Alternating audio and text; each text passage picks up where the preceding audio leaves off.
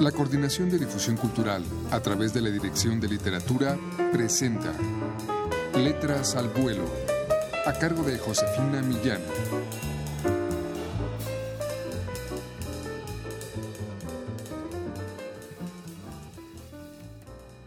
Amigos, muy buenas tardes.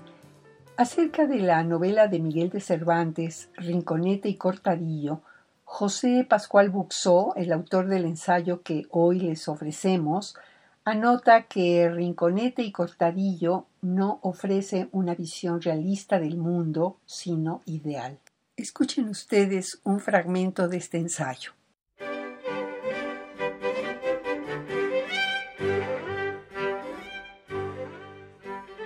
Tradicionalmente, la novela de Rinconete y Cortadillo ha sido enfrentada con criterios tan decididamente etnográficos que aun cuando no se haya logrado reducirla a un mero legajo de pintorescas referencias histórico-sociales, se la constriña al menos a un cuadro satírico de costumbres que tiene por asunto la organizada vida del mundo de los criminales profesionales de Sevilla Joaquín Casalduero, que se ha acercado a las novelas ejemplares libre de tales patrones positivistas y genéricos, inició su estudio de Rincorete y Cortadillo aludiendo al aspecto fundamental de su estructura. Para Casalduero, Cervantes dio a esta novela la forma de marco, mediante la cual circunscribía los episodios que se desarrollan en la casa de Monipodio con los que transcurren al aire libre. Casalduero ratificaba su criterio en el hecho de que en el primitivo manuscrito de la novela conservado por Porras de la Cámara,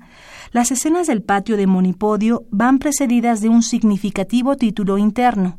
Casa de Monipodio, padre de los ladrones de Sevilla, semejante al del casamiento engañoso que introduce la novela y coloquio que pasó entre Cipión y Berganza.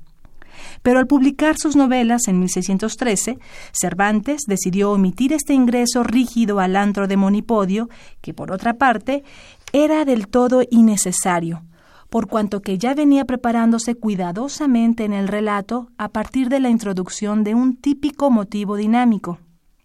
el robo de la bolsa al estudiante sacristán.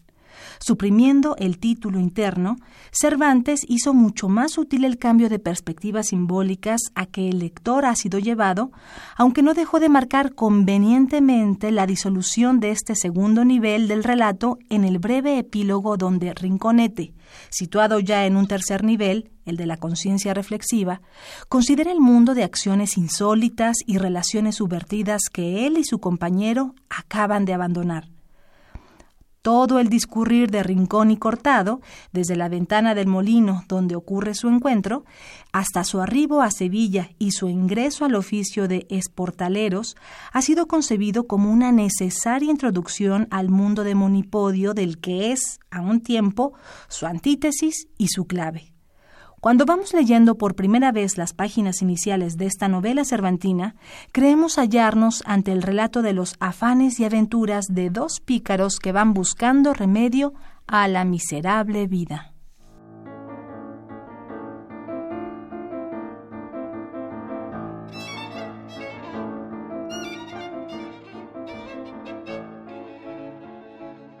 Hemos escuchado, amigos, un fragmento del ensayo de José Pascual Buxó sobre la novela de Cervantes, Rinconete y Cortadillo, que forma parte del volumen Construcción y sentido de la realidad simbólica en una edición de la Dirección de Literatura de la UNAM de venta en todas las librerías de esta universidad. Muchas gracias a María Sandoval en la lectura, a ustedes por su atención. Yo me despido, soy Josefina Millán.